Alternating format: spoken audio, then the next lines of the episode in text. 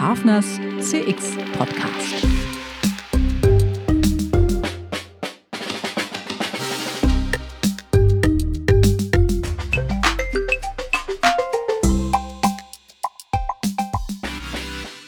Ja, schönen guten Tag, liebe Zuhörerinnen und Zuhörer, zur mittlerweile fünften Episode von Hafners CX Podcast. Wir haben heute Dr. Uwe Stuhldreier bei uns. Uwe Stuhldreier hat mit mir zusammen in Rostock promoviert vor gefühlten 100 Jahren äh, in einer ganz, ganz spannenden Zeit rund um die Jahrtausendwende und ist heute Vorstand von Hook 24. Uwe war neulich bei uns im CAS Future of Insurance zu Gast und äh, wir haben da so spannende Diskussionen gehabt, dass wir gesagt haben, wir nehmen das Ganze nochmal als Podcast auf. Hallo, Uwe. Hallo, lieber Nils. Vielleicht mal so zum Einstieg. Wer ist denn der Uwe Stuhldreier? Ja, wer ist der Uwe Stuhldreier? Ich glaube, es ist ja immer besser, wenn Dritte eigentlich über einen urteilen und einen bewerten. Ich würde es vielleicht mal so anfangen. Wenn du heute unseren Aufsichtsratsboss, den Chef der HU Coburg, fragst, Herrn Klaus-Jürgen Heidmann, dann wird er sagen, es ist der digitale Unruhestifter. Wenn du vielleicht den gemeinsamen Doktorvater Martin Benkenstein am Institut für Marketing und Innovationsmanagement der Uni Rostock, wo wir ja beide promoviert haben, fragst, dann würde er vielleicht sagen, er ist der Marketier und das ist sicherlich auch meine akademische Profession. Und wenn du dann doch nochmal irgendwann sagst, Mensch, Uwe, wer bist du denn eigentlich wirklich?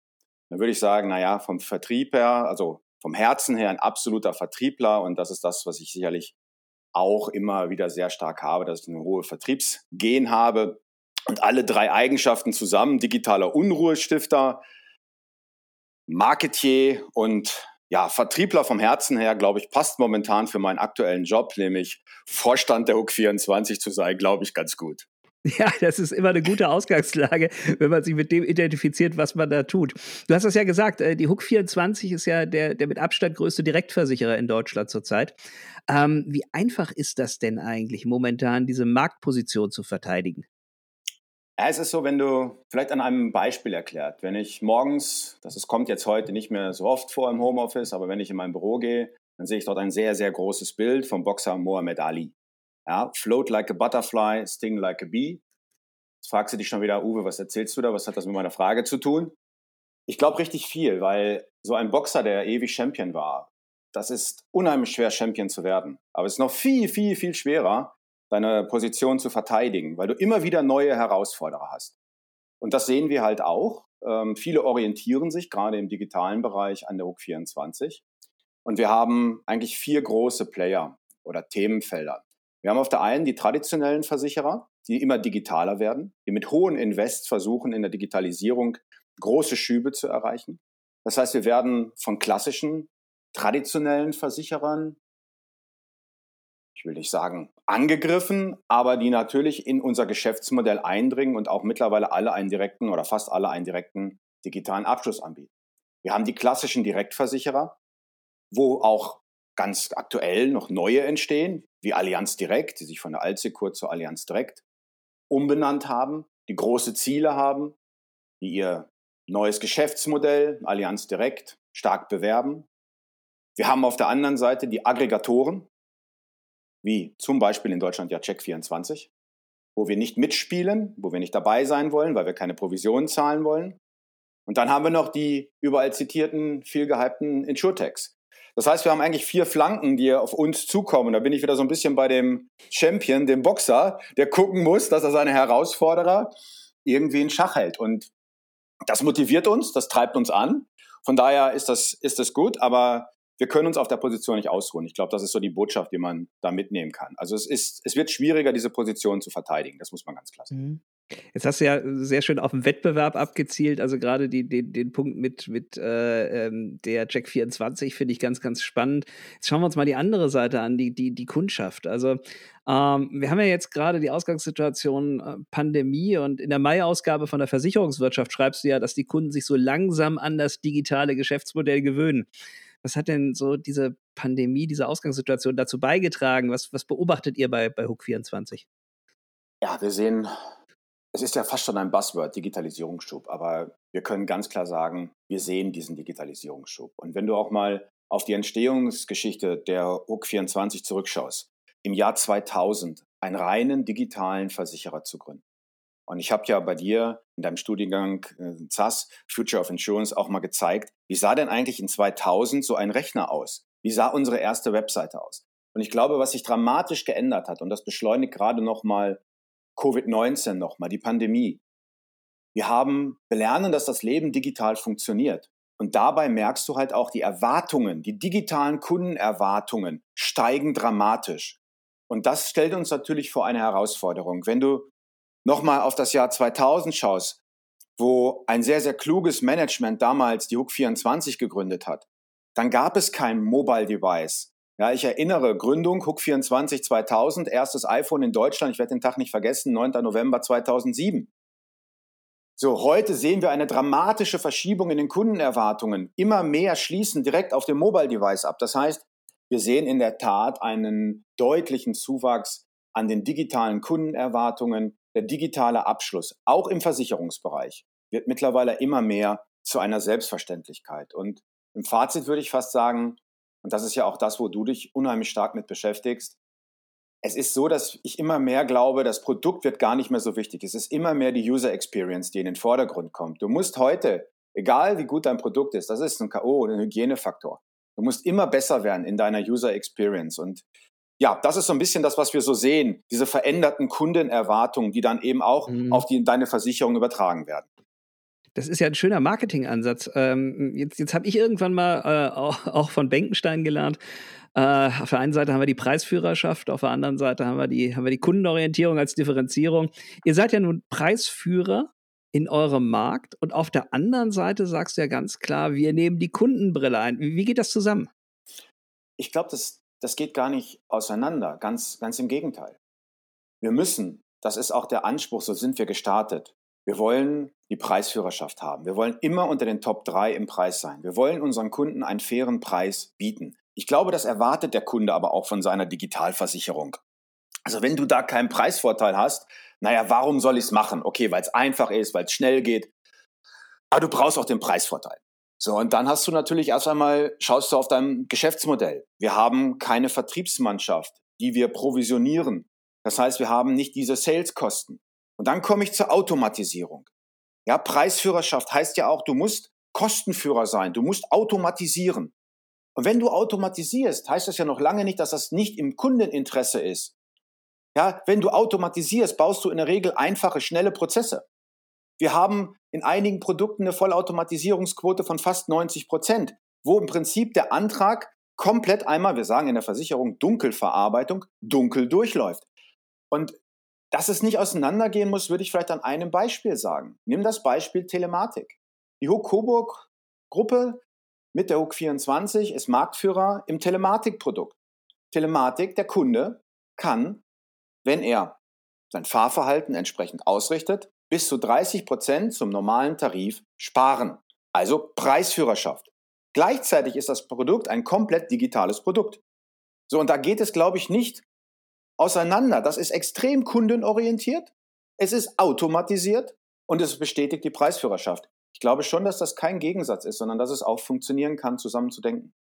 Das ist super spannend, aber ich glaube, diese, diese Punkte muss man natürlich auch erstmal erstmal erstmal finden, wo das zusammengeht. Also, wenn wir jetzt so ein Telematikprodukt nehmen, ähm, ich frage mich immer, nutzen das nicht diejenigen, die ohnehin eigentlich nur brav fahren? Äh, selbst wenn es so wäre, dann würden auch die wahrscheinlich noch etwas sparen. Nein, also wir sehen eine sehr heterogene Nutzung. Zum einen ist mhm. es natürlich äh, durch die Struktur auch in Deutschland so, dass natürlich gerade junge Fahrer mit niedrigen SF-Klassen höhere Beiträge zahlen als natürlich keine Fahranfänger. Da macht es ganz, ganz viel Sinn. Das heißt, das ist schon mal eine Zielgruppe, die sehr, sehr deutlich ist. Wir sehen aber auch Zielgruppen, die einfach Spaß an diesem Produkt haben, die einfach sagen, das interessiert mich, das möchte ich mal ausprobieren und sehen dann, dass das Fahrverhalten positiv wird. Und ja, ich bin selber Vater einer Tochter. Ich meine, das ist schon natürlich auch ein Thema, wo du sagst später mal, ich kann sie natürlich auch ein bisschen beeinflussen. Dein Fahrverhalten ändert sich schon. Das ist das, was wir sehen. Dass wenn die äh, Leute und die Menschen wissen, wenn sie das Produkt nutzen, ich fahre anders. Ich gewöhne mich an eine andere Fahrweise auch. Und deswegen würde ich nicht sagen, dass es nur die nutzen. Das, äh, das sehen, sehen wir zumindest nicht. Wir sehen eine sehr breite Nutzung bis in den alten älteren äh, Zielgruppen sogar, in älteren, älteren Segmenten, die einfach Spaß an dem Produkt haben und auch da ein Stück weit sparen wollen. Mhm. Finde ich, find ich total klasse. Ähm, jetzt, jetzt mal ganz, ganz allgemein wieder abstrahiert. Wie lebt ihr die Kundensicht ein? Du hast mir im, im CRS äh, Future of Insurance bei unserem IFZ gesagt, ähm, ihr arbeitet nicht mit Personas oder du glaubst nicht an Personas. Wie, wie, wie, wie nehmt ihr Kundensicht ein? Wie plant ihr sowas? Wo kommen eure Informationen her?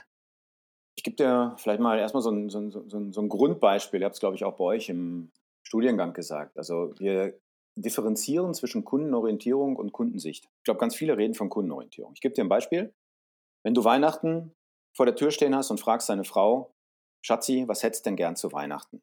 Dann bist du schon ziemlich kundenorientiert unterwegs, weil du machst dir schon noch Gedanken, du müsstest eher was schenken. Oder du möchtest ihr vielleicht auch was schenken. Manche, in manchen Beziehungen musst du was schenken, in manchen möchtest du was schenken. So, aber du bist kundenorientiert. Was ist Kundensicht? Kundensicht ist was anderes. Kundensicht Du weißt, was sie möchte. Du musst sie nicht fragen. Und das ist ein Ding, was wir uns jeden Tag auch so vor Augen führen. Was möchte eigentlich der Kunde? Und wir haben ein Jahr gehabt, 2020, Corona geprägt. Wir haben alle zum ersten Mal in der Pandemie gelebt.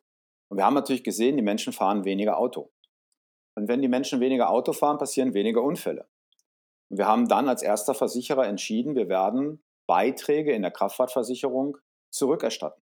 Und unsere Kunden der UG24 werden am 11. Mai eine Gutschrift erhalten für das Jahr 2020, weil eben weniger Schäden waren.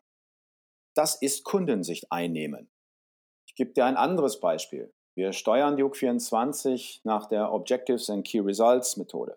Und das erste Objective, das weiß ich ganz genau, Objective 1 ist, neue Kundenerlebnisse, neue digitale Kundenerlebnisse schaffen. Wir haben dann unser Quarterly, dann kommt die Mannschaft zusammen. Und dann frage ich, was haben wir aus Kundensicht in diesem Quartal geschaffen? Sagen die Leute, wir haben einen neuen Wohngebäude Tarifrechner freigeschaltet. Sage ich super. Hilft dem Kunden. Wir haben eine neue Online-Schadenmeldung, damit es der Kunde noch einfacher hat, einen Schaden online zu melden. So gehen wir vor. Und das ist so ein bisschen unsere Logik zu sagen, wir wollen die Kundensicht einnehmen. Und das haben wir eben auch durch die Methode der Objectives und Key Results verankert. Und so challengen wir uns regelmäßig daran, immer zu gucken, entwickeln wir unser Geschäftsmodell für den Kunden weiter? Hat der Kunde ein neues Erlebnis dadurch? Ich bin ja ein großer Fan von, von, von Methoden. Ähm, du hast aber auch äh, bei uns eigentlich über die darüber liegenden Grundsätze gesprochen. Ähm, hast gesagt, ihr, ihr, habt ein paar feststehende Erfolgsfaktoren. Ihr äh, lebt nach diesen Erfolgsfaktoren. Kannst du dazu mal ein bisschen was sagen, bevor wir dann einfach so auf einen äh, einen Aspekt, nämlich das Einfache kommen, was du jetzt auch erzählt hast. Ja, also wir haben uns ein digitales Manifest gegeben. Und mhm. das ist sicherlich so, wir sind ja auch als HUK24 in der Okobo-Gruppe so ein bisschen der Exot. Wie gesagt, unser Aufsichtsratsboss nennt mich immer den digitalen Unruhestifter. Bin mir auch noch gar nicht so sicher, ob das so karrierefördernd ist, aber nun gut. ähm, ja, ich muss es nochmal hinterfragen. Ich finde das ähm, gut. Wir haben, ja, es macht Sinn, glaube ich. Naja, ähm, wir haben so ein bisschen die Vision im, im Konzern, wir sind die digitale Speerspitze. Ja, wir sind die Spitze, aber wir fliegen auch nur mit dem Speer der Mutter. Und deswegen haben wir aber auch gesagt, da wir der Exot sind, wir brauchen im Konzern ein digitales Manifest für die UG24. Wer sind wir? Wie arbeiten wir? Und das ist die Orientierung, das ist die Leitplanke für alle UG24-Mitarbeiter. Und ich wette, du kannst jeden nachts wecken, dann sagt er dir unser digitales Manifest auf.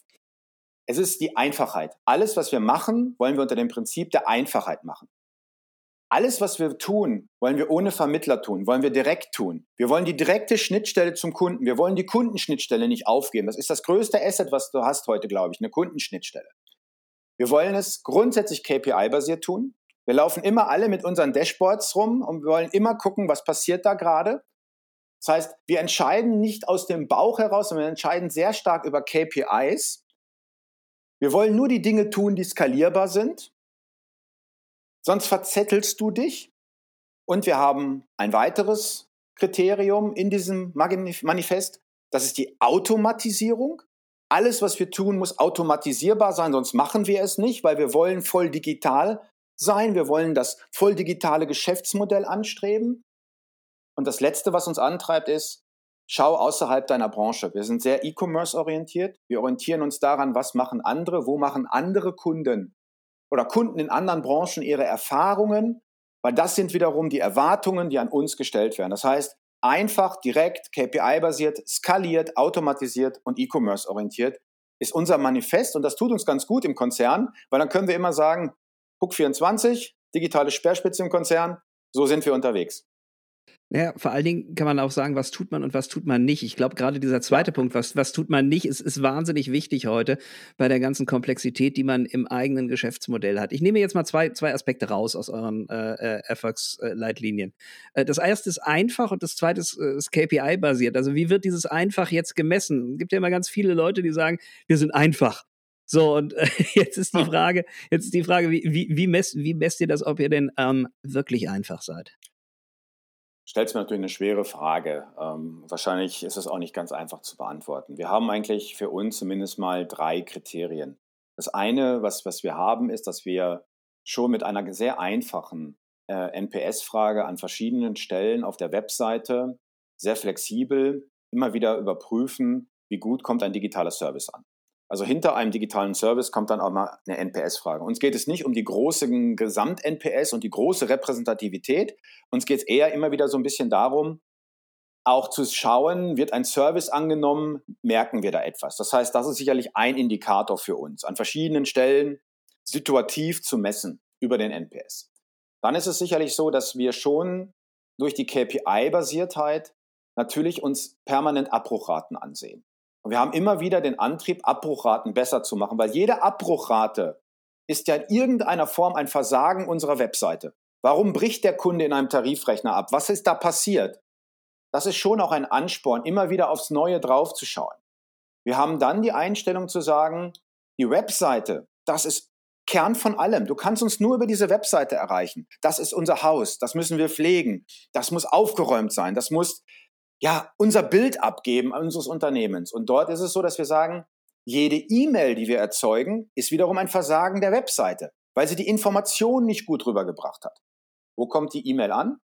Bei 160 Köpfen in der Internetbearbeitung. Menschen, die sich tagtäglich über E-Mail die Anliegen der Kunden annehmen und ja, teilweise im Live-Chat dann beantworten sogar.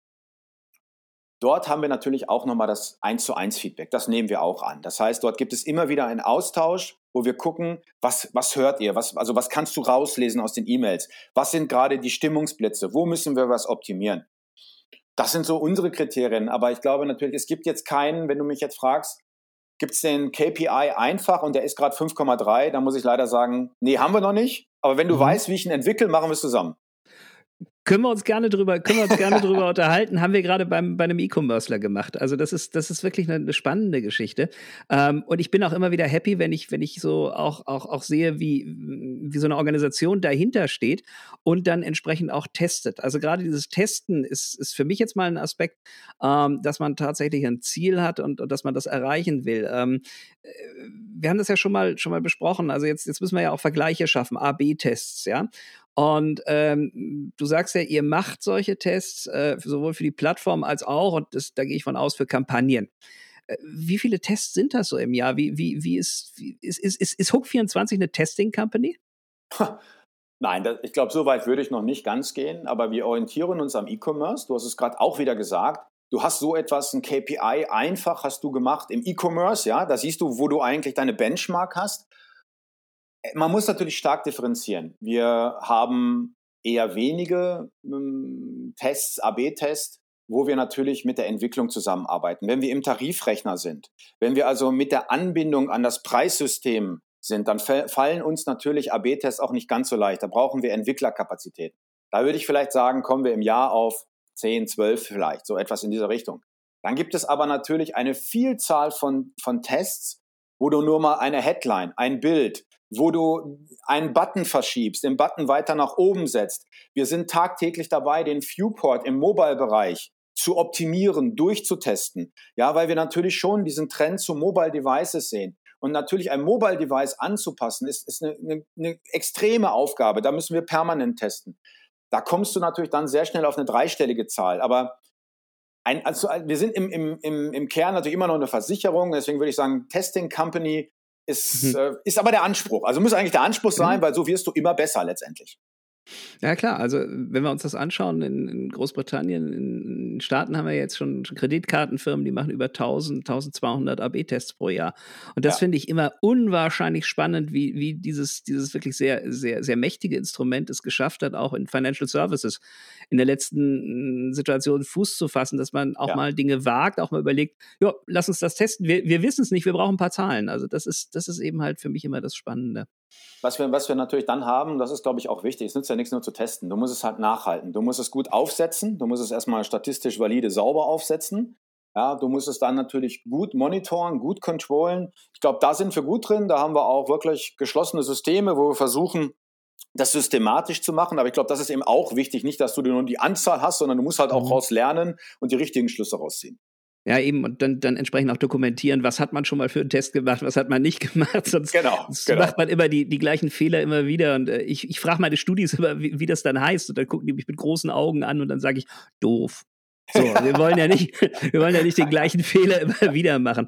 Jetzt, jetzt haben wir ja eben auch schon ein bisschen das, das Thema Automatisierung angekratzt. In der Dunkelverarbeitung, gerade wenn wir uns über den, den Antrag äh, äh, unterhalten. Wie, wie, wie, läuft bei euch die Automatisierung von Kontakten? Kannst du mal darüber hinaus nochmal noch mal ein Beispiel geben, ähm, wo ihr gezielt automatisiert, eben halt um zu skalieren? Ja. Also es ist sicherlich so, dass du, glaube ich, eins feststellen musst, dass du siehst, dass sich das Marketing sehr verändert. Ich glaube, mittlerweile ist so Marketing Tech Automation ist so eine neue Königsdisziplin geworden. Und wenn du auf unsere eigene Marketing-Ausbildung schaust, dann war das noch nicht Kern. Ja, das war noch nicht Kern unserer Lehre. Und ich glaube, dass wir da auch ähm, sehr, sehr engagiert sind, sehr gute Leute haben, uns da ja auch immer versuchen, in eine ähm, Leaderrolle zu begeben. Wir arbeiten dort auch sehr eng mit Professor Strauß, äh, Dr. Ralf Strauß zusammen, der ja auch den Marketing Tech Monitor rausgibt. Ich glaube, du brauchst erstmal eine Architektur, die die Automatisierung erlaubt. Das haben wir geschaffen. Da haben wir einen, wie ich meine, sehr, sehr modernen Marketing Tech Stack. Und auf der Basis hast du halt die Möglichkeiten zu automatisieren über die gesamte Wertschöpfungskette. Und du hast die Möglichkeit natürlich dann auch ja, zu personalisieren, automatisiert zu personalisieren. Und äh, wo machen wir das an Beispielen? Naja, es ist natürlich schon so, dass wenn wir sehen, dass ein Kunde ein gewisses Merkmal anklickt in einem Tarifrechner auf der Webseite, wenn er online ist, dann gibt es zum Beispiel im Kraftfahrtbereich, gibt es, die, gibt es eine Frage, wenn er ein Auto, ein, eine, eine Autoumschreibung hat, eine Kfz-Umschreibung hat, möchten Sie Ihr bestehendes Auto verkaufen? Dann zeigen wir in Realtime genau diesem Kunden die Möglichkeit an, dass er bei uns in der neu geschaffenen Autowelt dieses Auto verkaufen kann. Wir bieten also Mehrwert. Wir versuchen ihm sein Leben damit ein Stück weit zu erleichtern. Er muss sich keine Gedanken machen. Das passiert in Realtime. Oder aber natürlich auch banale Dinge, die es schon immer gab, die aber bei uns komplett automatisiert sind. Wenn ein Kunde letztendlich eine Adressänderung hat, dann geht eine E-Mail-Routine raus. Achtung, Hausratversicherung, hast du noch die gleiche Quadratmeterzahl. Das ist Standard, das musst du einfach haben. Aber natürlich auch immer wieder zu sagen, wie funktioniert E-Commerce? E-Commerce funktioniert ja nicht wie der klassische Vertrieb. Ich war siebeneinhalb Jahre bei MLP.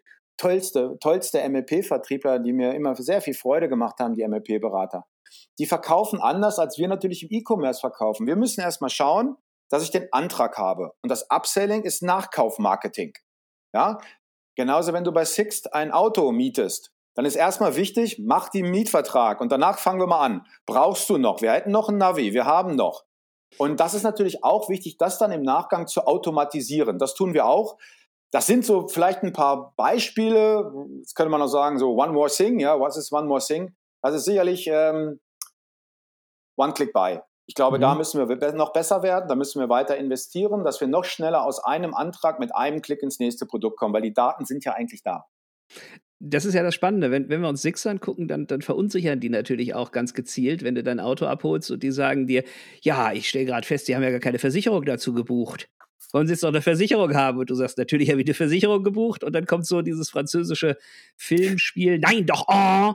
Und äh, äh, am, am, Ende haben sie dann Cross-Selling gemacht. Das ist, ist natürlich äh, die Frage, wie sympathisch ist das? Ähm, äh, versucht, ihr, versucht ihr solche Dinge dann, dann, dann entsprechend äh, auf, eine, auf, auf, eine sympathische Art und Weise zu bringen? Ja, ich glaube, es geht nicht anders. Du, du, musst ja in einem Geschäftsmodell ähm, was jetzt erstmal per se massiv seriös ist und auch sein muss, ähm, geht es natürlich nicht. Wir möchten natürlich äh, schon immer wieder gucken, in einer Lebenssituation, passiert da etwas, um dann zu sagen, haben wir etwas für dich, was dein Leben vielleicht verändert. Natürlich macht es Sinn, in der aktuellen Situation, Pandemie, dann sage ich, das ist, das, ist, das ist Kundensicht einnehmen. Wir haben in der Pandemie gesehen, dass die Menschen immer mehr Fahrräder gekauft haben. Versuch heute mal in einem Fahrradladen ein Fahrrad zu finden. Das ist eigentlich ein Ding der Unmöglichkeit. So, und dann haben wir natürlich gesagt, wir haben die Fahrradversicherung in, inkludiert in unsere Hausrat. Dann haben wir uns die Hausratkunden angesehen, die keine Fahrradversicherung haben und haben gesagt, weißt du das, dass du mit einem einfachen Upgrade deiner Hausratversicherung dein Fahrrad inkludieren kannst? Ich weiß nicht, ob das ist jetzt, glaube ich, das ist aus dem Need heraus, aus dem Bedarf, weil wir gesehen haben, wow, die Menschen kaufen in der Pandemie unfassbar viel Fahrräder. Ja, teure Fahrräder, die wollen versichert sein. Wir haben zum Beispiel auch den Fahrradschutzbrief, wenn jemand mit seinem E-Bike liegen bleibt. Ja, wer holt dich denn ab? Das haben wir zum Beispiel inkludiert, wo wir dann gesagt haben, dann kommt eben der normale Pannenservice, der ansonsten dein Auto abgeholt hat, der hilft dir jetzt eben auch mit deinem E-Bike. Und solche Services anzubieten, halte ich für seriös, halte ich auch für sinnvolles Upselling. Ähm, aber es muss natürlich bedarfsorientiert sein. Und dann bist du wieder genau bei dem Thema, wie gut sind deine Daten, wie gut ist dein Marketing-Tech-Stack, wie gut bist du da. Ja, das ist kein Hard-Selling, das muss man auch mhm. ganz klar sagen. Nein, es geht ja um, um Relevanz. Und äh, da muss ich ja ganz klar sagen, ja. also sowas würde ich mir von, von, von meiner Versicherung auch tatsächlich wünschen. Also die, die Frage, ist Fahrrad inkludiert? Ist ein, ist ein, ist ein, äh, ist ein Laptop in, inkludiert? Ist ein Handy inkludiert? Äh, und nicht erst im Schadenfall so, oh ja, äh, äh, äh. also ich, ich glaube, ja. dass, dass wir da ähm, auch gerade bei langlaufenden Verträgen natürlich eine große Möglichkeit haben, immer wieder zu sagen, wie, wie verändert sich denn das Leben unserer Kunden? Was passiert denn hier gerade? Ähm, und dann ist es natürlich toll, wenn man, wenn man Zahlen hat, wenn man Informationen hat, wie eben halt äh, nach Möglichkeit der Marktführer. Also das ist das, das ist das Spannende am heutigen Marketing. Da gebe ich dir völlig recht, lieber Uwe. Jetzt, wenn ich über Automatisierung mh, hm, nachdenke, dann, dann kommt einem ja gleich so, so, so ein Hip-Thema Chatbot in den Kopf. Ähm, habt ihr einen Chatbot? Wir haben einen Chatbot, wir setzen ihn sehr selektiv ein. Sobald du bei uns in den Kontaktbereich gehst, äh, öffnet sich der Chatbot. Der Chatbot sagt auch, dass er der virtuelle Assistent ist. Wir machen sehr deutlich, dass der Kunde, das halte ich für fair, hier an dieser Stelle mit dem virtuellen Assistenten kommuniziert. Und äh, wir versuchen dort im Prinzip, weil wir ja nur die eine Schnittstelle haben, wir sind nicht über Telefon erreichbar, wir sind nur über E-Mail dann erreichbar, versuchen wir hier über den ja, KI-Chatbot ähm, die ersten Fragen abzufangen über den virtuellen Assistenten. Und das gelingt in unserem Geschäftsmodell sehr gut, weil wir natürlich ein sehr standardisiertes Geschäftsmodell haben. Also Kraftfahrtversicherung, da sind schon die Fragen der Konsumenten sehr standardisiert. Wo bekomme ich meine EVB? Ähm, Hausratversicherung, die Fragen dort sind natürlich auch schon sehr standardisiert. Und äh, deswegen haben wir schon, ich glaube, vor drei Jahren, vier Jahren damit begonnen. Das Ding muss natürlich permanent lernen. Wir müssen das in weitere Bereiche integrieren. Deswegen, da sind wir aus meiner Sicht immer noch, ja, eher in einer Anfangsphase, aber es funktioniert schon sehr, sehr gut. Und ja, wir haben auf deine Frage Kurzbeantwortung, wir haben einen virtuellen Chatbot. Großartig. Ähm, vielleicht die letzte Frage, so zum, so zum Abschluss. Wir haben heute jetzt sehr, sehr viel von dir über, über modernes Marketing, über modernen E-Commerce-Vertrieb ähm, erfahren. Und äh, du sagst ja auch, ihr orientiert euch am E-Commerce. Ähm, an welchen Unternehmen eigentlich genau? Ist das, ist, das, ist das Amazon oder ist das noch jemand anders? Na, es ist schon, es ist schon, schon sehr breit und ähm, ich glaube, wichtig ist erstmal zu sagen, du musst außerhalb deiner Branche schauen. Ähm, da kann man, glaube ich, schon äh, bei Spotify sehr viel sehen, wie mit Daten umgegangen wird. Mhm. Da sieht man sicherlich sehr schöne Elemente bei Amazon. Ich bin Mitglied der Jury des Deutschen Marketingpreis. Wir haben im letzten Jahr den Marketingpreis an About You vergeben. Da höre ich schon verdammt aufmerksam zu, wenn äh, Tarek Müller erklärt, wie er oder welche Sicht er von Marketing hat. Ähm, wir versuchen verschiedenste Quellen zu nehmen und äh, Du wirst staunen, wir haben auch dein Trendradar genommen und haben mal versucht, die Ele ja, wir haben nochmal versucht, die Elemente des Trendradars für uns zu bewerten. Und du hast ja, das ist heute schon Standard bei dir, das ist akzeptiert bei dir, da bist du im Prototyp oder in der Vision und da haben wir uns mal versucht einzuordnen. Das heißt, wir versuchen, das kann ich jedem übrigens nur empfehlen, das war sehr spannend, weil ich fand das mhm. sehr, sehr hilfreich. Dann siehst du natürlich schon auch immer wieder, wo stehst du eigentlich und dann priorisieren wir. Ja, wir sind als Direktversicherer auch nicht in der Lage, alle Themen anzugehen, sondern wir müssen priorisieren, was ist uns wichtig. Und das haben wir zum Beispiel auch mit dem Trendradar gemacht und sagen wir bei Marketing Automation, okay, da sagen wir, das ist bei uns zwischen Akzeptanz, Proto, also Akzeptanz und Standard, so, da sind wir nicht mehr Prototyp, dann haben wir uns andere Themen angesehen und das ist, glaube ich, wichtig, dass es nicht nur ein Unternehmen ist, ja, ein mhm. E-Commercer, sondern wir sind da eigentlich sehr breit aufgestellt. Aber die Denke im Kopf zu haben, wo orientierst du dich? Wo machen Kunden digitale Erfahrungen? Das ist so ein bisschen der, ja, unsere, unsere, unsere Kern des Gedankenguts. Nein, ich, ich, glaube auch, dass wir, dass wir daraus extrem viel lernen können, insbesondere wenn wir uns überlegen, dass wir so im Spannungsfeld zwischen, zwischen einem menschlichen Dialog und einem äh, automatisierten, rein automatisierten Geschäftsmodell uns eigentlich bewegen, was trotzdem in irgendeiner Art und Weise Relevanz für den Kunden herbringt. Und äh, das sind so die Punkte, die ich heute auch bei dir sehr stark wiedergefunden habe. Insofern, lieber Uwe, danke, äh, dass du hier mitgemacht hast. Danke für deinen Unterricht im CRS Future of Insurance. Äh, danke für das Gespräch. Vielen herzlichen Dank, lieber Nils. Hat mir sehr viel Freude gemacht. Danke. Tschüss. Tschüss.